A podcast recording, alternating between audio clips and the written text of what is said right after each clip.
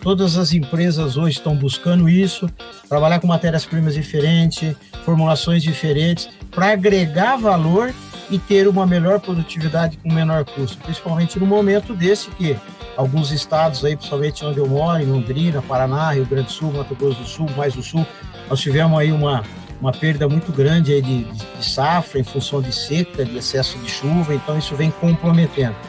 Desenvolver dentro dessas matérias-primas é, que você consiga ter um melhor aproveitamento técnico desse produto para que você tenha uma melhor produtividade com um custo menor. Tá? Adubeiros Raiz, a sua casa quando o assunto é adubo. Pessoal, sejam bem-vindos a mais um episódio do nosso podcast Adubeiros Raiz. Hoje com a presença de Antônio Marcos Corder. Esse nome, para quem está na cadeia dos fertilizantes, é um nome famoso. Você já vou ter contato com ele, essa grande pessoa. O Corder, que é agrônomo pela Universidade Estadual do Norte do Paraná. Formou lá em 80 né, e possui MBA em agronegócio pela Exalc USP tem mais de 40 anos de profissão, trabalhou em grandes empresas do agro, vou citar algumas aqui, como Bung, que foi a empresa que a gente trabalhou junto, a Fertipar, a Cofco, a Microgel, a Rotan, dentre outras, né? e atualmente ela é gerente nacional de negócios e desenvolvedor de mercado na Vida AgroScience. O tema da discussão do nosso podcast aqui hoje é Mercado de Fertilizantes, Agronegócios e Transformações. Tudo bem, Corder? Tudo bem, Jefferson? Muito obrigado aí. Boa tarde, boa noite a todos aí. E é um grande prazer poder trazer um pouco desse, dessa minha trajetória profissional aí, apresentar um pouco o que foi, o que é, para que alguém se, se espelhe nisso e possa, não se espelhar, mas que possa realmente ter uma experiência muito bacana aí no negócio aí, tá, Jefferson? E com certeza terá. E aí foi até difícil fazer teu o estudar o que, que a gente ia debater aqui, de tão rica que é a tua história, Corder. Mas, mas assim, traga pra gente. Eu sei que é difícil você conseguir resumir dentro de uma carreira aí tão vasta e heterogênea, mas conte pro pessoal um pouco aí de quem é o Corder nesse mundo dos agronegócios. Bacana, vamos lá. Bom, eu sou engenheiro agrônomo, né? Me formei na, como Jefferson disse, na Universidade Estadual do Norte do Paraná, em Bandeirantes, Paraná, antiga Fundação Faculdade de Agronomia Luiz Meneghel. São, são aí já 42 anos de formado, né? Onde a gente está buscando aí cada vez mais essa experiência nossa nesse mercado aí, né? E é, é interessante também dar essa mensagem, porque dentro, quando eu estudava, né? Eu, a partir de março, de agosto de 78, eu já comecei a trabalhar numa usina lá em Bandeirantes, a usina Bandeirantes, né? Porque além de estudar, eu precisava trabalhar para ir já ir pegando a experiência, né?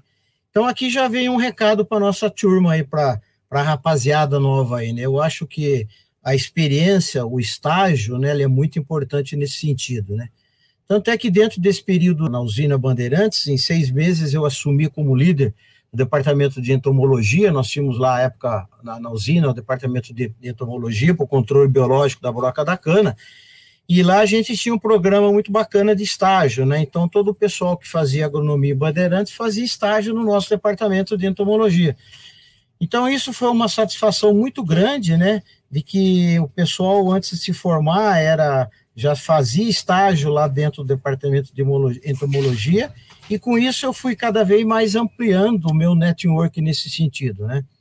Então, eu, dentro, até dezembro de 80, quando eu me formei, eu fiquei trabalhando ainda na usina, né, na, na, na usina Bandeirantes, e com a grata satisfação eu tenho hoje lá dentro alguns diplomas de estagiários que hoje são gerentes, diretores de usinas, né, de, de unidades sucroenergéticas, e foi, isso foi uma grata satisfação. Então fica aqui um recado para a rapaziada aí, né?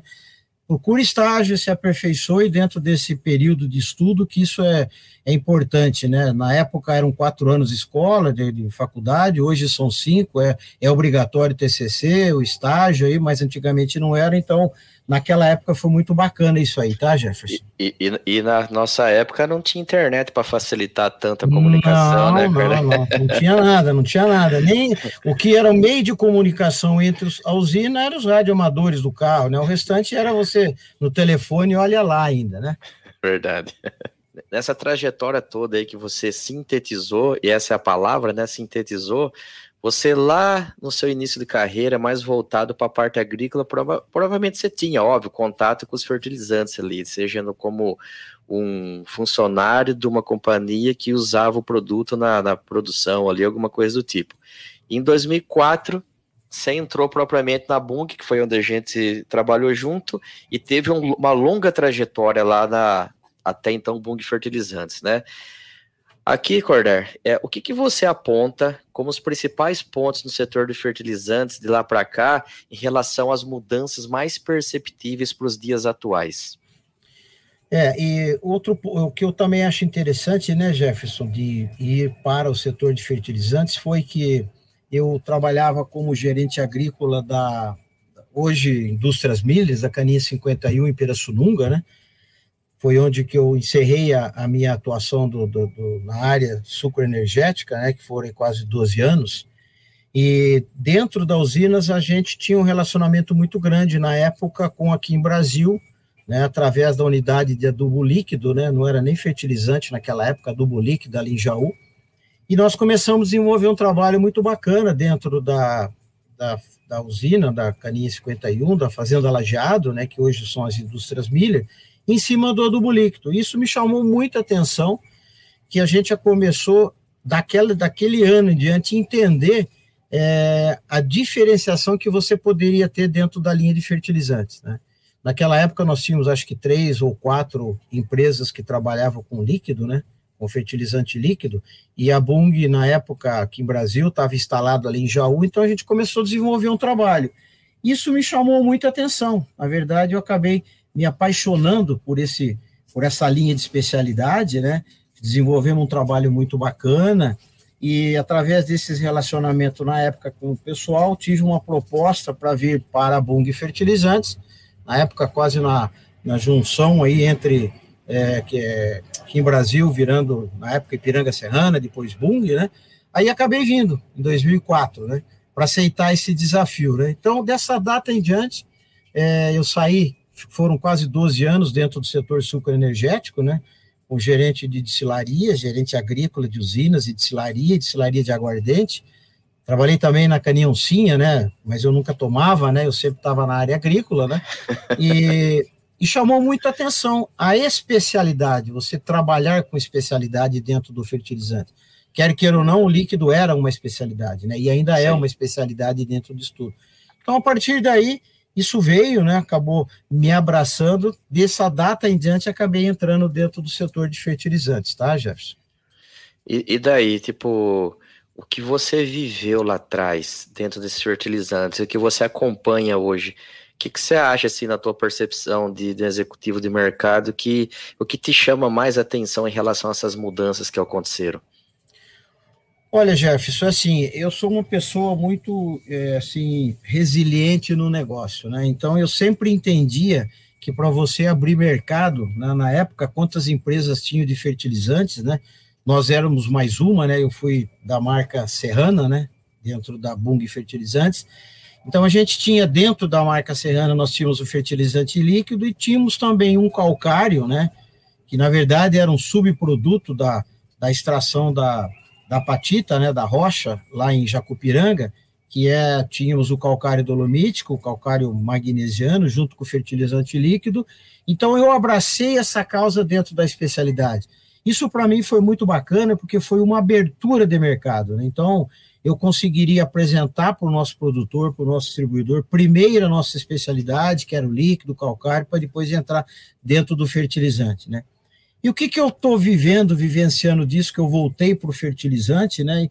E a gente está vendo e percebendo cada vez mais as especialidades que estão vindo das diversas empresas, né?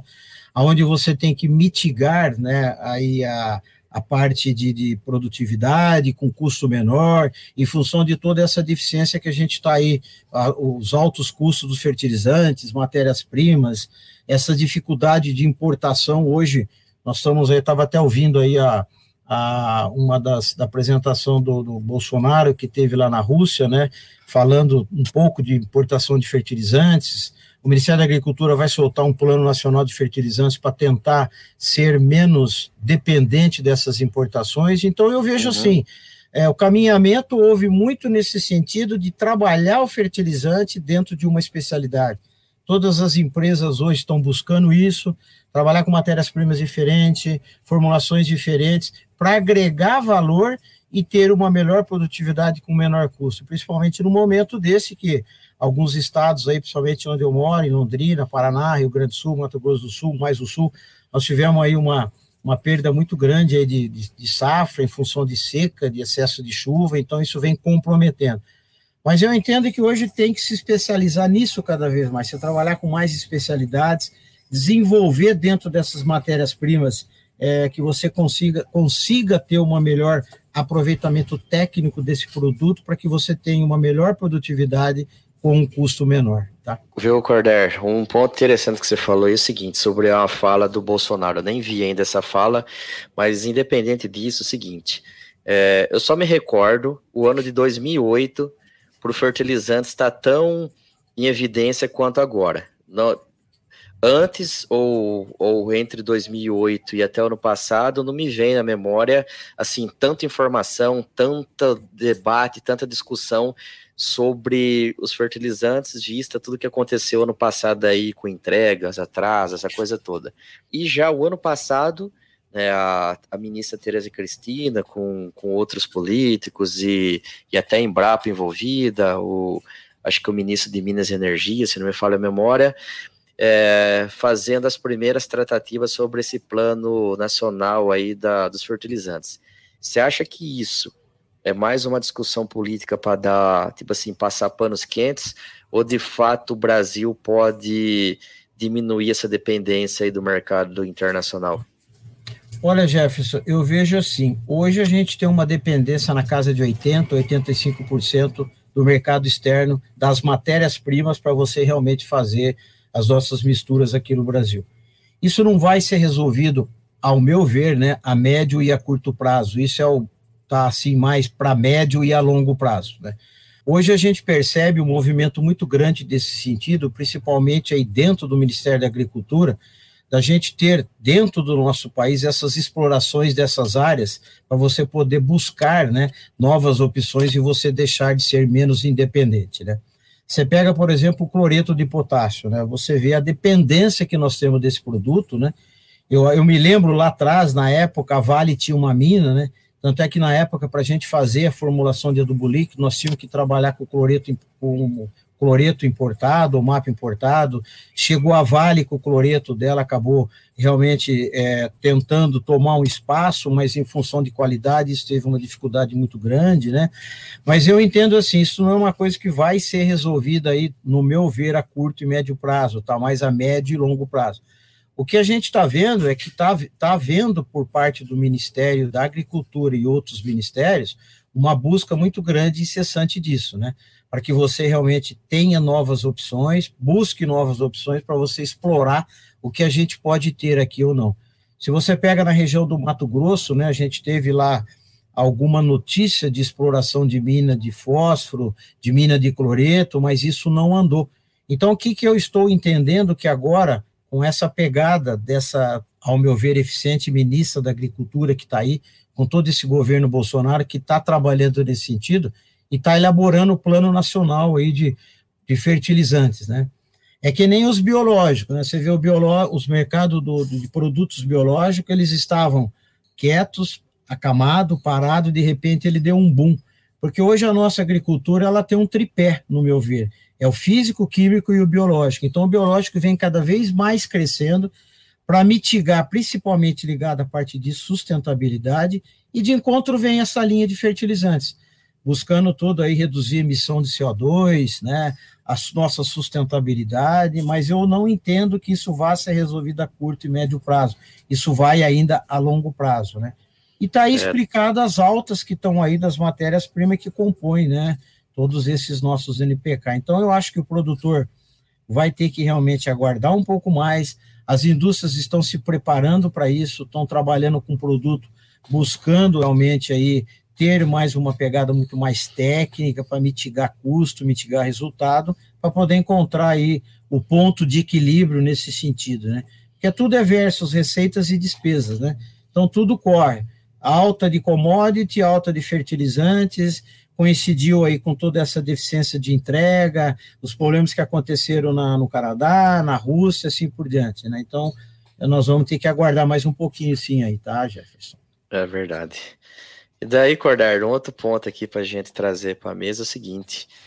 Você aí, ó, que eu lembro aqui de cabeça, você trabalhou na área de produção, você trabalhou com fertilizante sólido, você trabalhou com, com a parte de biológicos, você trabalhou com a parte defensivo químicos, né, proteção de plantas, volta agora de novo para a área de fertilizantes, mais voltado para a de, dos líquidos novamente, enfim, você permeou aí por vários, vamos dizer assim, segmentos desse agronegócio aí, se perenizou nisso, né, capitaneando aí vários projetos, enfim.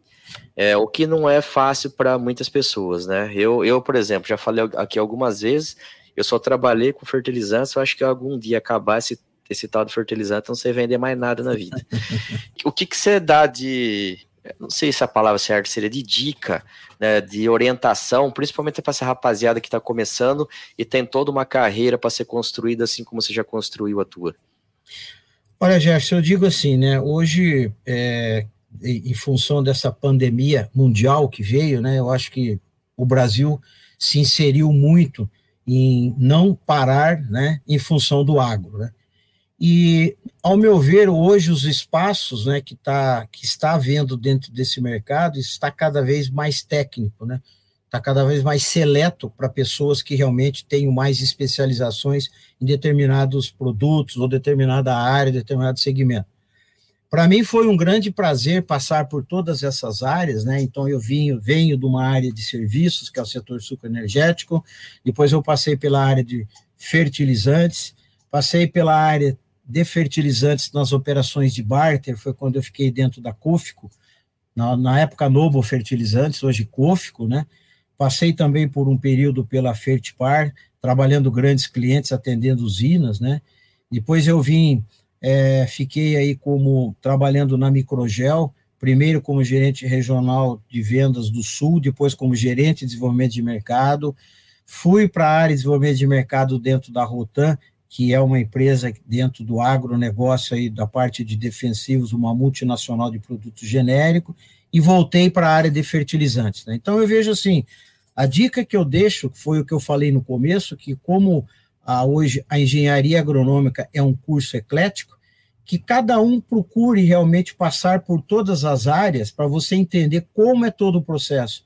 Porque hoje não, hoje não adianta só você entender, você tem que praticar né, e buscar as oportunidades que estão dentro do mercado. Né? A concorrência é grande, você pega hoje quantas, agrono, quantas é, faculdades de engenharia agronômica existem no Brasil, né? quantas e quantas tem vindo mais, né? Hoje, eu entendo que o nicho de, de, disponibilidade de vagas está muito ligado ao agro e principalmente da engenharia agronômica, mas que esse mercado está cada vez mais seleto, está né? Tá cada vez mais buscando pessoas especializadas, pessoas com vivência dentro do setor, né? Então, quando você está dentro da escola, você está ali com uma oportunidade de você buscar diversos segmentos e diversos nichos, para que quando você venha para efetivamente para a prática, para o seu trabalho, buscar a tua vaga, a tua colocação dentro do mercado, você tenha dentro de um currículo toda essa passagem por esse setor que você vai, quer queira ou não, conhecer de tudo um pouco. Aliás, não é de tudo um pouco, é um pouco de tudo, né? Para você poder desenvolver. Tanto é que recentemente eu acabei finalizando um MBA em agronegócios na Exalc, na USP, né? Para entender e você ficar cada vez mais dentro do negócio, não você, porque se você acaba ficando fora, né, e você acaba perdendo o time de algumas empresas, de algum produto, quando você vai estar na frente de um produtor, ou na sua empresa, ou outra empresa, você tem que ser eclético, você tem que entender de tudo com ele. Então, o recado que eu dei é o seguinte: aproveite ao máximo desse tempo, faça um estágio, busque estágio remunerado ou não remunerado, né? Tem aquela história também da pessoa que quer ficar onde se formou. Hoje, é, é, esse país é uma imensidão, você tem diversas vagas espalhadas, não se atente uhum. para isso, busque que você acaba vindo para o mercado aí sim, tá? Eu até brinco, Cordar, que fronteira agrícola não existe mais. Essa, essa expressão aí já pode ser tirada aí, porque aqui já está desenvolvido demais para o povo achar que só tem onça, índio, cipó, seja lá o que for, exatamente, né? Exatamente, é. E vem a desenvolvimento de tecnologia, né, né, Jefferson? Fertilizantes, sementes, defensivos, trator, máquinas, implementos agrícolas, veículos, setor industrial que está cada vez mais aí se especializando dentro de tudo, né? Tanto é que hoje eu, o, o, meu maior ativo que eu tenho é o meu network, que eu sempre procuro manter isso desde quando eu comecei até agora. Isso foi construído dentro de uma carreira, né? Na escola, nos estágios, nos trabalhos, né? Então você acaba aí tendo uma oportunidade de mercado melhor, tá, Jefferson? É, exatamente. E aí você falou aí, Corder, você tipo sempre se atualizando e a gente entra num tema aqui que que é o famoso agro 4.0 aí, né? Tipo, muitas novidades sendo oferecidas para o mercado, várias startups é, tentando resolver todos os, os mais variados tipos de problema que o produtor possa ter no campo. É, a última vez que eu tinha buscado esse dado, já tinha mais de 1.600 startups no agro, hoje eu não sei nem quantas são. Né? Eu acho até que se um produtor pegar e baixar o aplicativo de todas as soluções, acho que ele precisa de uns 10 celulares aí para conseguir é, gerenciar isso tudo. Para você, como que é essa nova onda desse agro 4.0, essa onda digital que está cada vez pegando mais força no dia a dia nosso aí? Olha, Jefferson, um ponto muito bacana isso aí. Tanto é que no Globo Rural domingo passado, né, foi apresentado o nosso Vale Silício, do Vale do Silício Brasileiro, que são as empresas lá das startups que tem hoje lá em Piracicaba, né, no, no centro tecnológico ali em, em, em Piracicaba, né. Então, hoje, você falou bacana, eu acho que são mais de 1.800 ou 1.900 startups que tem dentro do nível de mercado cada vez mais vindo e se desenvolvendo nesse sentido aí, né? E só para te citar um exemplo nesse sentido, na minha época, quando eu trabalhava na usina, por controle de uma das principais pragas da cana, que é a broca da cana, né? A gente produzia a Vespinha, a Pantelis flavip, a gente tinha que produzir em laboratório, colocar em tubo de ensaio, colocar em placas de Petri, ir no canavial, ir liberando, marcando passo para liberar. Hoje você vê que você libera os tricodermas, as, a paraterésia através de drone, né? Então você vê o quanto que evoluiu isso nesse sentido. Então isso. essa meninada, eu posso até falar meninada pela, pela avançada experiência, né? Tem que entender de tudo um pouco, buscar onde que estão tá essas empresas, quais são as empresas de startup, qual o nicho de mercado que ele quer avançar, qual que ele quer ir. Eu escolhi o fertilizante, né? Então eu tento cada vez mais especializar nele das novidades que venham, matérias-primas, né, formulações diferentes, é, a, aplicações diferentes, né? Você pega hoje o mercado de usina, né? Inclusive lá em Lençóis Paulista você tem a Grow lá que realmente está fazendo os projetos de caminhões e máquinas agrícolas sem piloto, né? Que você tem um custo menor. Então que procure entender onde que estão essas startups, buscar isso aí, né? Piracicaba é um centro disso aí bem bacana, né? Que é o que eu estou fazendo agora. Por onde eu ando, por onde eu passo, eu vejo uma novidade, eu vou querer saber, buscar o que é, para que serve ou não, porque cada vez mais você vai nem reciclando, né? Você vai ciclando aí nesse sentido. E quem não fizer isso, o mercado realmente não vai responder à altura para esse profissional que está vindo, né? E nós não vamos parar por aí. Essa 4.1 aí, a, o Haiti aí está vindo forte, pesado, uhum. né? Cada vez mais você acaba diminuindo o custo, diminuindo, é, assim, você tem uma melhor rentabilidade, um melhor aproveitamento. E eu ouvi até uma palavra bacana de uma das startups lá de Piracicaba. O objetivo não é diminuir, diminuir pessoas, né? É você especializar a pessoa nesse sentido, né? Então você acaba trazendo aí mais resultados para a empresa de qualquer setor, né? Seja sucro energético, citros, grãos e assim por diante, tá, Jeff? Então é o recado que eu continuo dando. Se especialize e busque, não pare. Continue, porque esse é um mercado muito disputado, tá? Você falou aí, né, Cordardo, eu, eu quando estava na faculdade, você falou lençóis, eu sou de Lençóis Paulistas, por isso você comentou. Vamos deixar lençóis famoso aqui, né? Vamos, Porque vamos. eu até brinco, quem conhece lençóis, se não conhece, corre lá logo antes que acabe, né? Brincando, brincadeiras. eu, le, eu lembro, Cordardo, que eu estava ali no terceiro, quarto ano da, da faculdade, eu fazia estágio lá na Ascana, né? Que é a associação lá dos plantadores de cana da região ali, e eu pegava a cotésia nesses copinhos de plástico, estilo americano, é, tinha uma bolsa cheia de copinho e a gente entrava no meio do canavial, a cada X passos você colocava um copinho daquele e abria a tampinha, né? Ficava, saía, quem, quem, quem conhece cana, é, vou falar para você, é uma delícia você entrar no sol quente, ficar soltando copinho no meio daquele joçar. É isso aí. É. Viu? E foi, o, foi o que eu disse, né? E antes disso, eu volto até um tempo. Você tinha que fazer avaliação da infestação e de intensidade do ataque da broca da cana. E para fazer isso, você entrava lá, 40 graus, tinha que cortar cana, fazer, levantar, abrir, levar no laboratório. Abrir. Hoje não. Hoje sai um drone lá, né? Ele vai ver como é que está a infestação de broca, na, da, da, da, vamos falar da cana, a cultura da cana, né? Automaticamente ele já alimenta o sistema, esse sistema prepara o drone, o drone já vai lá e já solta, já faz o combate. Olha a diferença. E na sua época tinha um copinho. Na minha época não era copinho, era placa de Petri, que aquela hora enroscava, morria vespinha lá dentro, você não tinha controle. Então veja, Jefferson, o quanto que evoluiu. É isso que essa, aspas, rapaziada tem que buscar, né? A, a especialização e cada vez mais o conhecimento aí nesse sentido. Eu falo lençóis porque hoje lençóis ele realmente está inserido né, dentro do mercado sucenergético muito importante. Né? Nós temos ali a Zilor, que trabalha com fundos agrícolas, frente agrícola, companhia agrícola, que abastecem a usina, né? Impressionante você ver o nível de tecnologia que estão né, esses fornecedores, esses produtores, cada vez mais buscando se especializar, né, trabalhar nesse sentido. Então a gente aportou ali para entender o que, como está, o que, que a nossa empresa precisava desenvolver com o nosso produto, que é uma especialidade também, para você poder ter uma participação nesse mercado, tá, Jefferson? É verdade.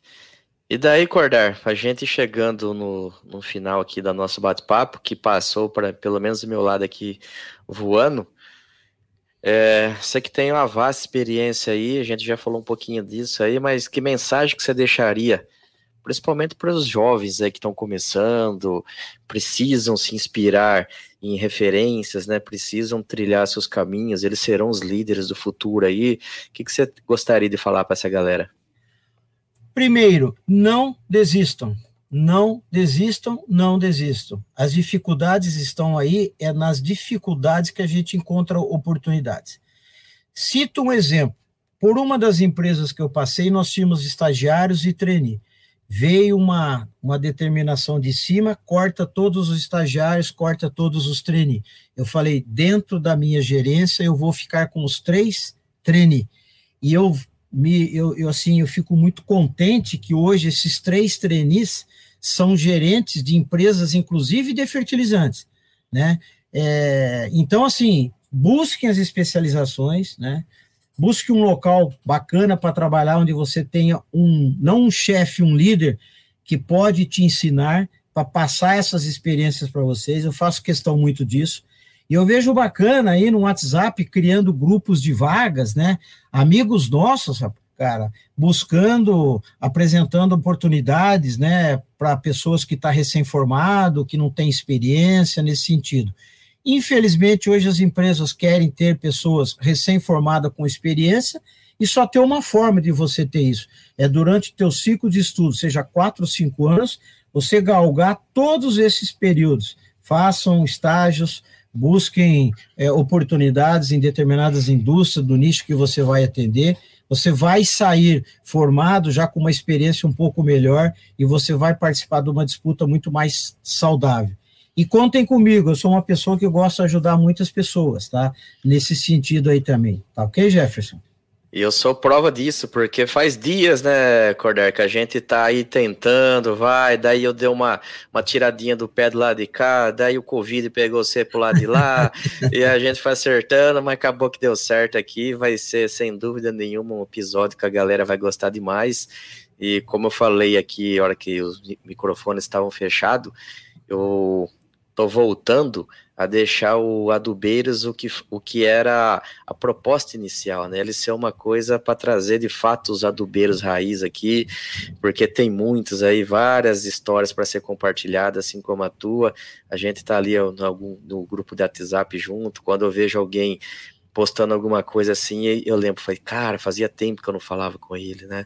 E a gente vai, a tecnologia ajuda, assim, a gente deixar um pouco esse saudosismo do lado e mandar uma mensagem direto, trocar uma informação, enfim, né? Muito legal isso tudo. E Cordero, eu queria agradecer demais você ter aceitado o convite, ter participado com nós aqui. E fica de portas abertas aí, ó. Que você precisar de mim também pro lado de cá e eu puder te ajudar, eu tô inteira disposição tua aí. Muito obrigado, Jefferson. Eu acho que é esse, esse trabalho que você está fazendo aí, é, vamos falar, voluntário, né? É uma ONG, a ONG Jefferson, né? É muito importante porque você acaba trazendo, é, trazendo pessoas para esse, essa, esse bate-papo, né? Que possam trazer um pouco de experiência do que já viveram. E aí serve, né, como dica, eu não vou dizer exemplo, mas como dica para você caminhar com isso aí. Também conte comigo Sempre que precisar, estamos à disposição aí. E o que eu pude dizer um pouco da minha trajetória profissional, eu contei aí, é isso mesmo, e vamos que vamos e vamos em frente. E pretendo não parar. Hoje eu estou com 65 anos, eu percebo que eu tenho ainda muita energia para poder seguir adiante, né?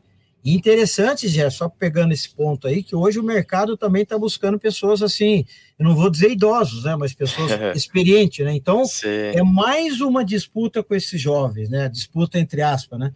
Que é onde você acaba vindo com um pouco mais de experiência, o jovem recém-formado. Então, daí vem, desde o começo, vão buscando toda essa trajetória. Eu que agradeço a oportunidade de poder passar alguma coisa nesse sentido aí, também fico à disposição, tá, Jefferson? Legal.